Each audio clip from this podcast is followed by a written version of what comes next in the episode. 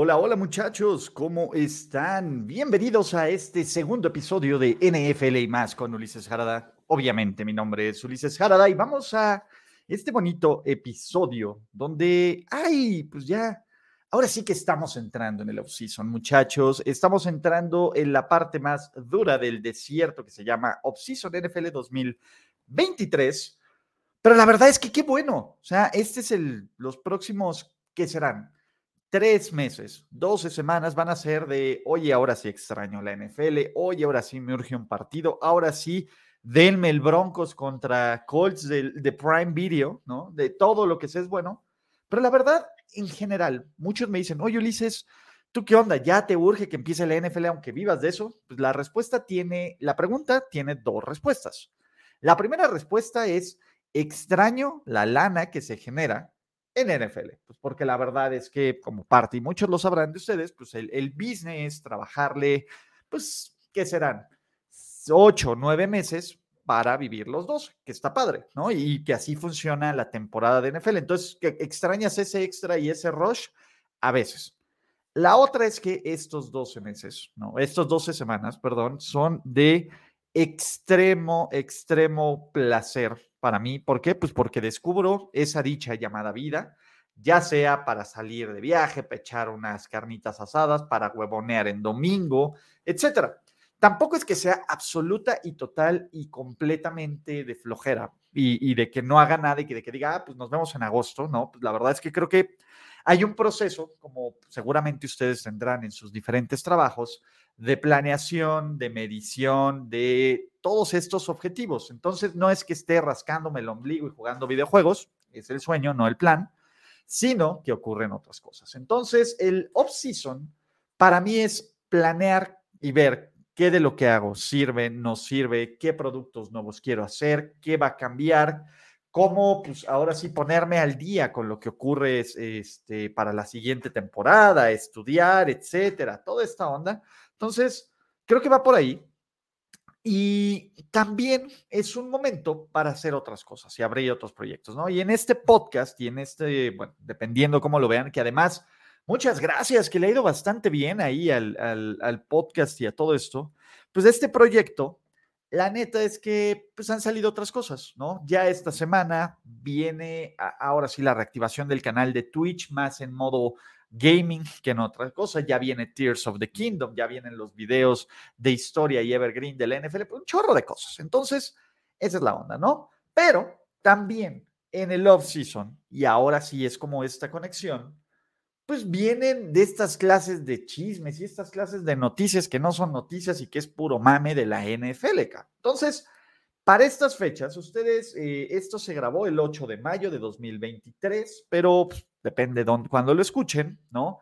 Eh, algunas de las noticias y chismecitos de la semana fue, eh, primero Peter Skoronsky, el ahora tackle de, bueno, tackle guard, dependiendo cómo lo usen, de los Tennessee Titans, declaró que en su entrevista con Arthur Smith, el head coach de los Atlanta Falcons, Arthur Smith le dijo que lo aborré y que le daba hueva.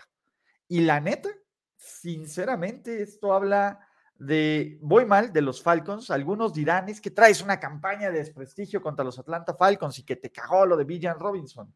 En parte, pero, oye, como head coach, no le puedes decir eso, y menos un liniero ofensivo, cabrón. La chamba de tu liniero ofensivo no es entretenerte, no es que sea tu TikToker o tu streamer o tu podcaster de fantasía, es que sea un güey que te proteja total y absolutamente a tu el izquierdo, acá. Es a tu coreback, acá. Esa es la chamba de tu liniero ofensivo, cabrón. Y que Arthur Smith se refiera o busque esos jugadores así en este perfil, ¿no? Te dice mucho de cómo está armando un equipo, cabrón. O sea, quiere jugadores que lo diviertan, por eso tiene un Kyle Pitts, a un Drake London, a un Villan Robinson, para de mamar. Los equipos no deben, digo, para los espectadores y para los fans de la NFL y en general, pues deberían de ser entretenidos, cabrón pero deberían de ser efectivos y tienes que buscar cierto tipo de, pues, de personalidades y de, y de perfiles, cabrón. Y, a mí me parece que este cuate Arthur Smith que los Falcons, pues ya no tardan en ser un, una pequeña explosión de elementos tóxicos que puede ponerse fea esta situación. Entonces, Yo en lo general, eh, pues bueno, no estoy muy high, me parece un, un mame espectacular y listo.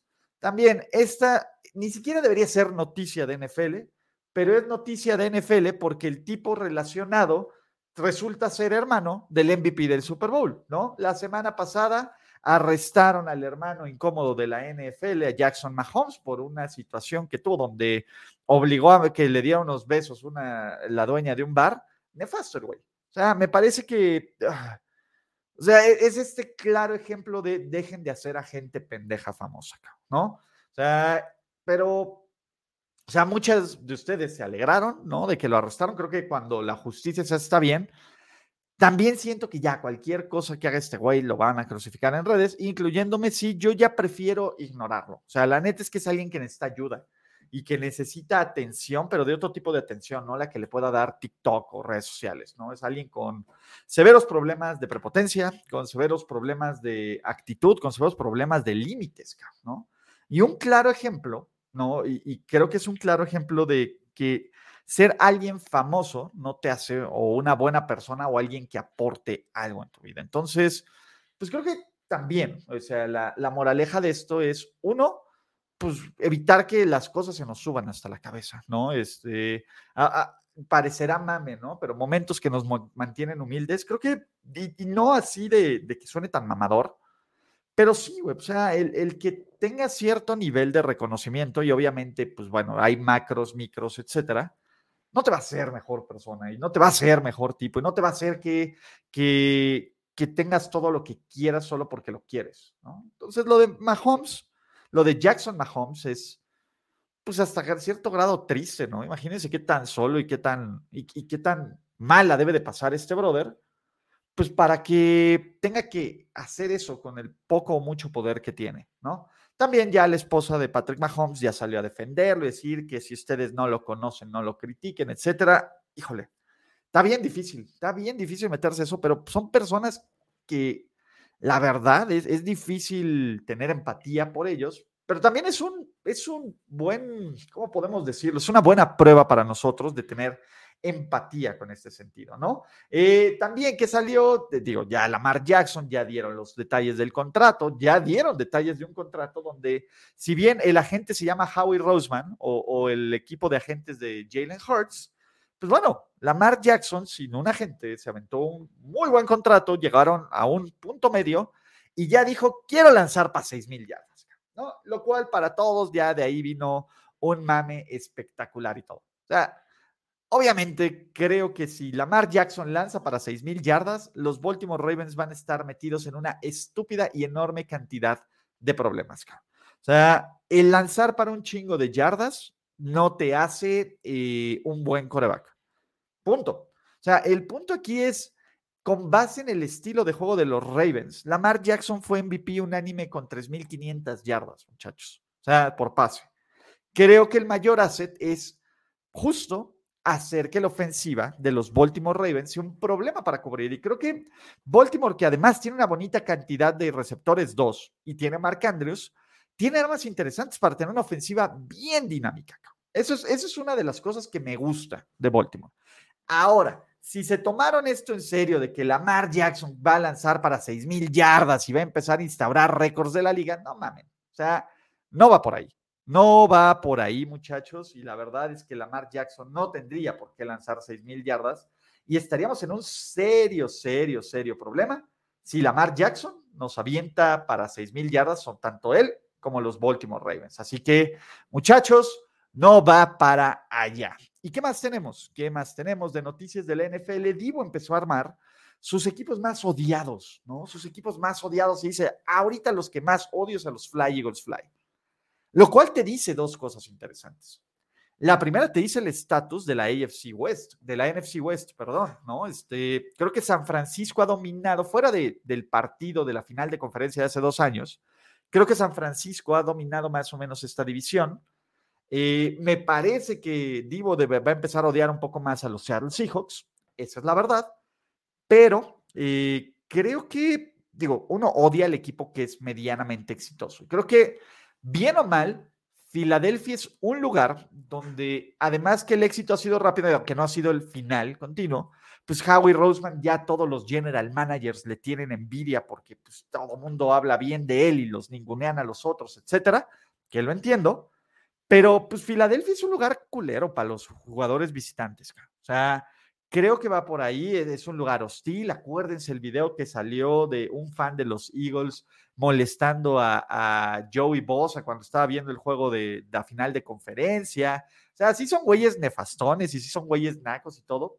Pero creo que Filadelfia además lo odias porque es un buen equipo, cabrón. Si no fuera un buen equipo, o si no fuera tu rival de división, y por eso Luis Obregón los odia, eh, pues estaría cañón que, que odiaras este equipo, ¿no? Pero pues está hablando de que ahora Filadelfia, que tiene el roster, que tiene el talento, que tiene cierto nivel de reflectores, que ha tenido, pues bueno, ha ganado un Super Bowl en los últimos seis años, algo que San Francisco mataría por hacerlo, aunque los Niners han tenido oportunidades, lo pones y está bien por Divo y está bien por la NFL y está bien por las rivalidades, ¿no? Deportivamente, ¿no? Ya, ya cuando la gente se odia literal, pues ya está más cabrón, pero deportivamente está bien que se purguen y está bien que a veces no quieras, veas el dude de, oye, te cambio tu jersey. No, güey, no me interesa, me acabas de partir la madre. Si quieres, luego hablamos. Ahorita nada más me quiero ir a, estoy encabronado, me quiero ir a las duchas, güey, ya quiero mi cool off y ya vemos qué pesca. Así de sencillo, pues porque también, o sea, o sea, hay yo creo, y eso es la verdad, cuando compites en cierto nivel, pues obviamente buscas ganar, ¿no? Y, el, y el terminar este proceso de que, de que pase la competencia y de que tengas que lidiar con esta frustración, a veces te la tienes que tragar o tienes que hacer esto, no sé, no sé, cada quien maneja diferente sus, sus emociones con, base en la victoria o la derrota. Yo necesito un momento para procesar tanto el bien como el mal, pero bueno, ¿no? Eh, esas son las noticias y el chismecito de la NFL y más. Ahora, ¿qué sigue, muchachos? ¿Qué tenemos? ¿Qué tenemos? ¿No? Viene el verdadero off-season, Viene el verdadero off-season porque esta semana todo parece indicar, todo parece indicar que el jueves habrá el calendario NFL 2023, ¿ca? Entonces, ya sabemos, ya tenemos cuáles son los partidos, ya sabremos cuáles vamos a ser los juegos que vamos a ver en prime time hasta la náusea, ¿no? Muy probablemente Chiefs, Eagles, Bengals, Bills, Jets, eh, pues todos estos equipos que traen cierto nivel de hype, creo que es Niners, eh, Seahawks, etcétera. Y vamos a ver también cuántos partidos ahora sí con victorias y con derrotas van a ganar cada uno. De hecho, habrá ya un análisis más sesudo del calendario NFL 2023, tanto en este podcast como en la edición especial que habrá de triple cobertura, que será este jueves, y que de hecho fue el primer de la primera versión que grabamos de triple cobertura hace algunos ayeres. Si ustedes no se la saben, probablemente ya muchos ya se saben esta historia, pero pues este podcast es el lugar seguro para hacerlo. Triple cobertura surgió justo de una improvisación que se tuvo que hacer hace dos años, justo en el calendario de la NFL. ¿Por qué? Les platico. Yo en ese momento eh, todavía estaba colaborando, bueno, todavía no sé si voy a estar o no colaborando, pero por lo digo, en ese momento del año, hace dos años, estaba colaborando con Mundo NFL, ¿no? Y hice un show en vivo de análisis del calendario, pero también estaba en un programa de aceleradores de contenido de Twitch, donde me pedían, donde me pedían que eh, por favor pusiera, este, quisiera algo especial del calendario porque me iban a dar énfasis. Entonces, como uno no puede estar todavía en dos momentos al mismo tiempo, aún desafortunadamente, lo que hice fue literalmente, literalmente pedirle a Jorge Tinajero y a Andrés Ornelas que hostearan un ratito mi show de Twitch en lo que yo terminaba lo de hacerlo de Trenson, creo que era, y le dije a José Ramón, ya que ya después de eso tú y yo nos ponemos como va a ser una edición de Tóxicos NFL. Y va, jalo. ¿Qué ocurrió? Pues estaban Andrés y Jorge ahí platicando y jajaja y jijiji. Y de repente, ¿no? Pues bueno, ya llego yo, Jorge se tiene que ir en friega porque tiene que hacer cosas de primero y diez. Llega Andrés, eh, sigue con Andrés y le digo, espérame lo que llega ya que estábamos platicando. Y llega Yaka y se conecta. ¿No? Y empezamos a platicar los tres, muy cagado. Y ya Andrés ya se tenía que ir, como siempre. Y le digo, bueno, pues vamos a ver un par de calendarios, ¿no? ¿Cuánto van a ganar? Y mejor que nos pusimos a discutir, nos pusimos súper tóxicos con los Pats. Y de ahí surgió la idea original de triple cobertura, lo cual pues, siempre que sale el calendario le voy a tener ese bonito recuerdo porque es uno de los productos que más disfruto hacer de la NFL. Y ahora sí, después de eso, muchachos, es el verdadero off-season. Sí, vas a tener minicamps donde los rookies y donde los jugadores se van a ver en shortcitos y sin presión y sin nada perfectamente chingón y vas a tener estos videos ultra producidos de social media donde vas a poder ver estos pases precisos, perfectos, profundos, preciosos, absolutamente. Pero de ahí hasta que tengamos fechas de minicamps, hasta que sepamos qué onda, pues la NFL, los jugadores, los equipos, los staffs, todo mundo también toma unas merecidas vacaciones y se van a hacer otras cosas. Entonces, son esos. ¿Qué viene en la agenda, muchachos? Ya por fin, ya se hizo el filtro de los ganadores, más bien, bueno, de, los, eh, de las personas elegibles para el, para el concurso de draftea. Y el lunes, a las, ¿qué será? Como a las 5 o 6 de la tarde, se hará el sorteo del ganador de draftea de las gorras del draft. También, si se confirma lo del calendario NFL, tendremos triple cobertura, edición calendario NFL 2023. Se están trabajando, y eso es la verdad, en los videos Evergreen. Estoy trabajando en estas gráficas que si aún no las, no las han visto, eh, del canal de stats de NFL en inglés, que son de total de victorias por equipo, ¿no? Y, derrotas, toda la onda. Se las voy a poner las grafiquitas porque las están bien chidas, ¿no?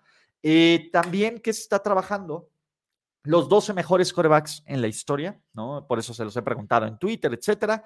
Eh, fueron muy activos. También lo puedo preguntar por aquí. Quieren dejarlo en los comentarios. Estoy trabajando en el guion porque es un video que me está llevando un poquito más. Aunque ya lo tengo y tengo muy claro mi top 12, hay que justificarlo más que como el. Ahora sí que, el, Ulises que improvisa, que, aparte está bien que improvise, pero tengo que hacer más mis notas, toda la onda. Entonces ahí está. Eh, también estoy trabajando en un top 12 de los mejores Steelers en la historia. Los mejores 12 Steelers en la historia, que también estoy abierto a sugerencias si quieren eh, otro tipo de contenidos históricos que les gustaría, otros equipos, momentos, etcétera. Y es, también ya se grabó el primer piloto, que está bien chingón, ya se grabó el primer video piloto y solo falta, eh, pues bueno, editar, que eso es la chinga también, del episodio de Pick Six, que Pick Six es un show donde con Rodo Landeros, que es mi hermanito y que a quien adoro cabronamente, eh, vamos a hacer ahora sí que seleccionar su top 6 de algún tema. El primero son juegos de Zelda a la víspera del Tears of the Kingdom. Y obviamente este pinche viernes ya me está sangrando durísimo la boca. Sale Tears of the Kingdom y está cañón. Y va a haber eh, live stream el viernes en la tarde-noche en Twitch y el domingo en la tarde-noche. Y casi todos los días la idea va a ser que yo juegue ese juego con ustedes. O sea, yo no voy a jugarlo en mi tele solito. Cada vez que quiera ponerme a jugar Tears of the Kingdom, voy a estarlo haciendo vía Twitch, lo cual va a estar súper chingón. Y quiero agradecerles por eso, muchachos. Entonces, toda esta semana voy a estar configurando el canal de Twitch. Ya tengo ahí algunas alertas de suscripciones, de likes, de cheers, de emotes, de todo este pedo que va a quedar increíblemente chingón. Así que ahí estamos. ¿Vale? Eso es lo que viene en la agenda del off-season, más lo que se acumule, baby, porque también vienen otras cosas administrativas que, pues la neta es que a ustedes les da hueva de escuchar y a mí no, yo no me siento tan tan feliz hablando de esas cosas que se tienen que hacer, pero no son cosas malas, solo son cosas administrativas que se tienen que hacer. Pero en general es eso, ¿vale? Y ya por último, y ya para cerrar esta edición de, eh, del podcast, que pues en serio, en off-season, en off-season va a estar eh, bueno este mame. Vamos a cerrar con el mailbag, pero antes de cerrar con sus preguntas, que si quieren dejarlas desde antes, o sea, yo siempre pregunto en, en, Twitter cuando grabo, pero les voy a dejar el link porque pues, a lo mejor quieren dejar una pregunta muy en específico cuando escuchan este podcast, ¿no? Que está en la descripción del video del podcast. Y quieren hacerlo y pueden hacerlo ahorita. Y ya para los siguientes episodios se, se expondrán. El chiste es que se acumulen, ¿no? Pero, oigan, qué pinche buena está la serie entre Warriors y Lakers. No mamen, qué bueno está esa serie que ha habido drama, ha habido mame, ha habido eh, hate, ha habido eh, fails. O sea, está buenísimo. La neta es que les caiga bien o les caiga mal LeBron y Curry y, los Warriors y los Lakers, nos están regalando una perra super serie de básquetbol. La neta, la neta. Y del otro lado, eh, eh, hablando de, equipos que, están partiendo cráneos y también celebro el hit, el hit que muchos ningunean decir, no, pues es que como destruyó a los Milwaukee Bucks y que fracaso y la chingada, ¿no? Entre comillas la palabra fracaso. Pues ahí están, el hit dándole pelea absolutamente todo. Está bueno, está muy, muy bueno el básquet.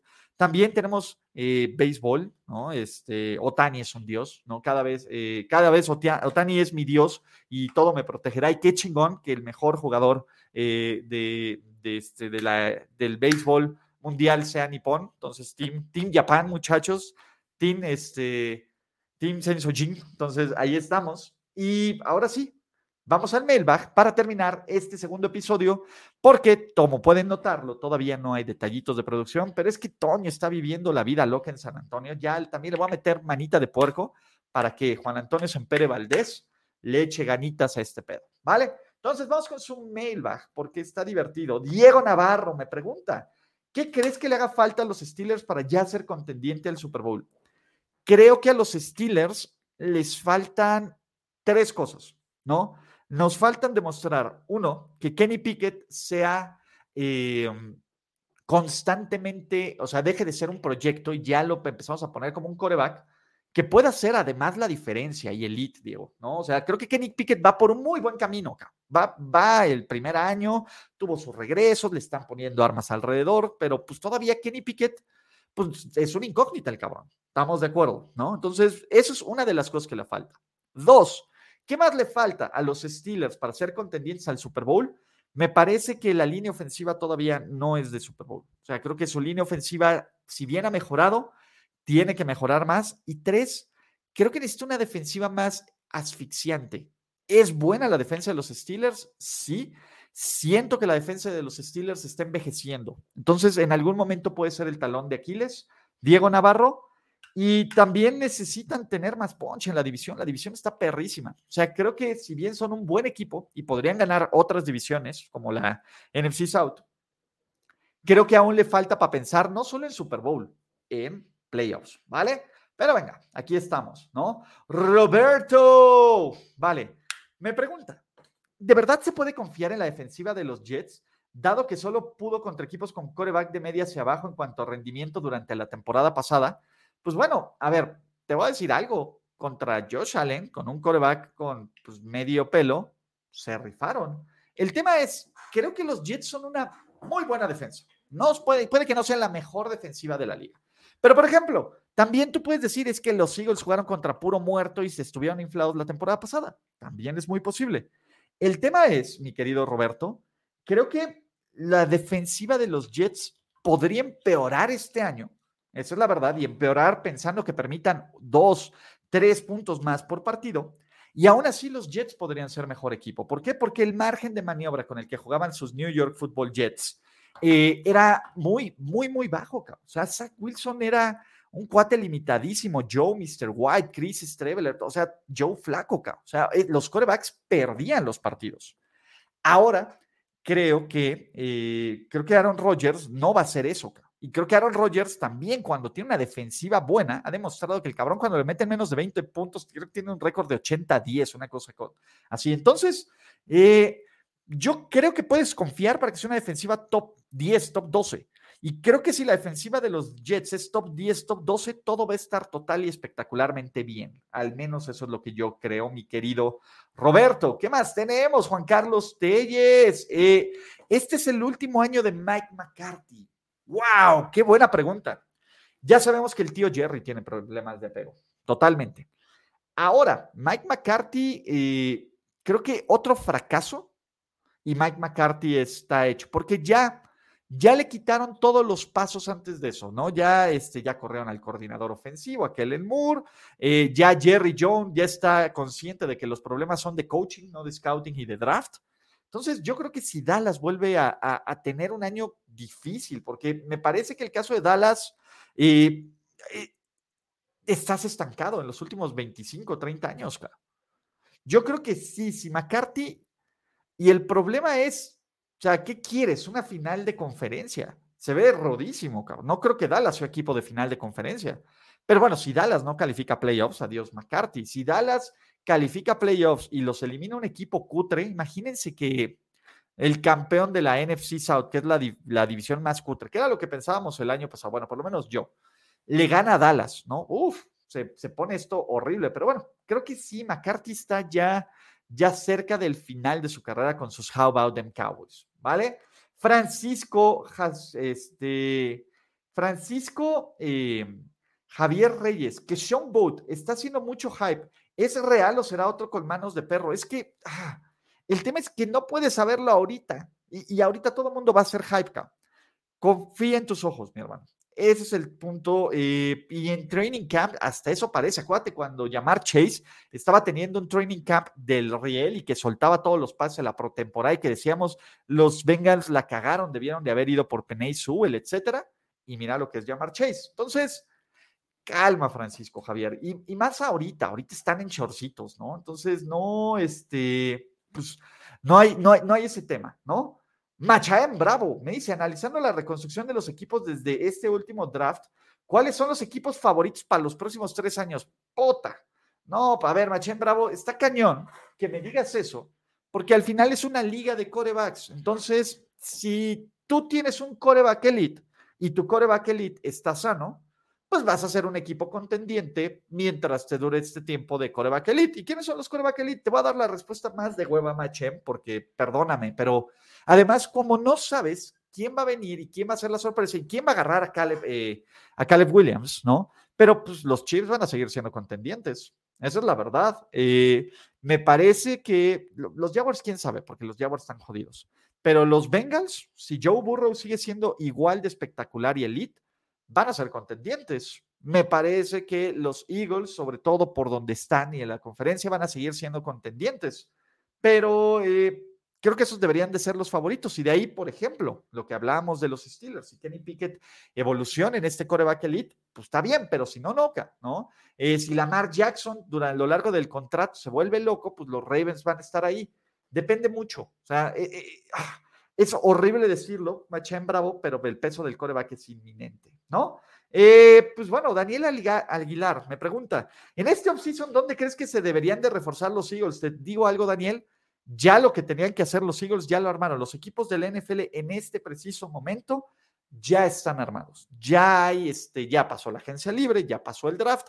Fuera de algunos jugadores que están ahí, pues ya los equipos ya están preparando para la temporada. Vienen lesiones y es donde básicamente Howie Roseman ha sido agresivo en cambiar picks, en eh, obtener a jugadores, en recontratar jugadores. Creo que Filadelfia, desde mi punto de vista, es un equipo que le duele muy poquitas cosas o nada. La ofensiva es perfecta de Filadelfia. Entonces, algunos dirán que más que reforzar, quiero ver que jugadores como Jordan Davis, como Nakobe Dean, que fueron muy buenos picks el año pasado, pues tengan este crecimiento y este impacto, ¿vale? Eh, la secundaria es de las cosas que me preocupa, pero ya cuando empiece agosto y ya que empecemos a hacer los previos de los 32 equipos de la NFL rumbo a la temporada 2023, pues ya hablaremos de cada uno de los equipos, incluyendo sus Fly Eagles Fly. Últimas preguntas del Mailbags, ¿no? Este, Jesús me dice, no pude matar a ningún eh, centaleón, quiero decir que son los Lionels en Breath of the Wild. ¿Alguna recomendación?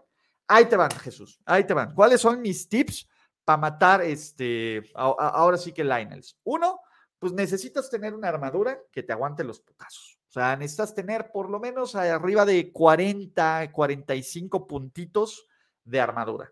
Dos, Depende contra qué Lionels te estés reventando. Si vas contra los dorados y, no puedes con ninguno, no. Mi primera recomendación es que vayas contra el Lionel más fácil o más relax de todo el juego, que es el que está. Eh, ¿Te acuerdas de la misión de, de, los Horas cuando tienes que conseguir las flechas de, de trueno del monte donde esté este Lionel, que tienes que subir ahí con tu armadura de sol y subes como pescadito y la chingada, y que pues generalmente nadie se lo revienta madras porque siempre nos deshace ese brother, pero pues te robas todas las flechas, vas sobres con él, ¿vale?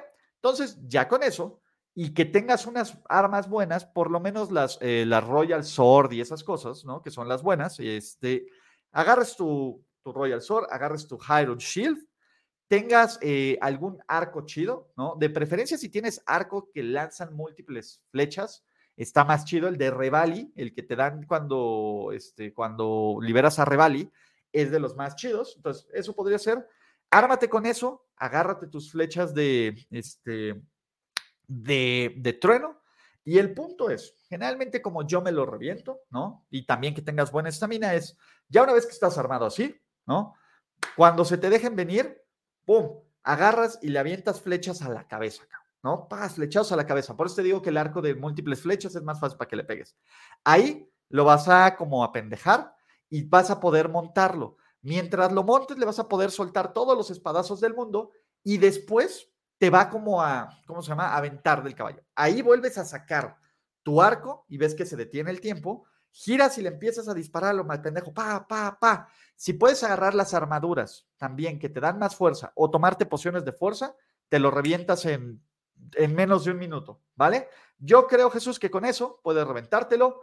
Unas dos preguntas más antes de irnos. Otra vez Marco Navarro, que me pregunta, ¿crees que los Seahawks puedan llegar a un posible juego de campeonato esta temporada con los movimientos que hicieron el off-season? Pues yo creo que sí. O sea, yo creo que Seattle es este equipo, por lo menos a mí ahorita, se me parece eh, estos equipos caballo negro. Como todos tienen incógnitas. Uno, si G no puede repetir el éxito del año pasado. Y dos, más importante que eso, ¿no?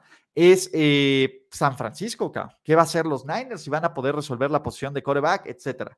Creo que eh, Seattle tiene amplias posibilidades de ganar esta división y sobre todo con los últimos drafts que ha hecho con el talento, creo que puede competir. El favorito indiscutible es Filadelfia. Último, Pepe Arredondo me pregunta, ¿ya compraste el nuevo Zelda Tears of the Kingdom? Porque ya no terminaste el gameplay de nivel experto de Breath of the Wild. Te platico, Pepe Arredondo, sí, ya lo compré, llega el viernes, ¿no? Entonces ya está comprado y ya sé que no acabé, perdónenme, pero ya prometo, prometo, prometo que el Tears of the Kingdom lo vamos a acabar juntos. Bueno, o por lo menos eh, yo lo voy a acabar en mi casa y ustedes viéndome y echando eh, la plática y el desmadre. Entonces eso va a estar chido, ¿vale? Y con eso cerramos otra edición más de este podcast, muchachos.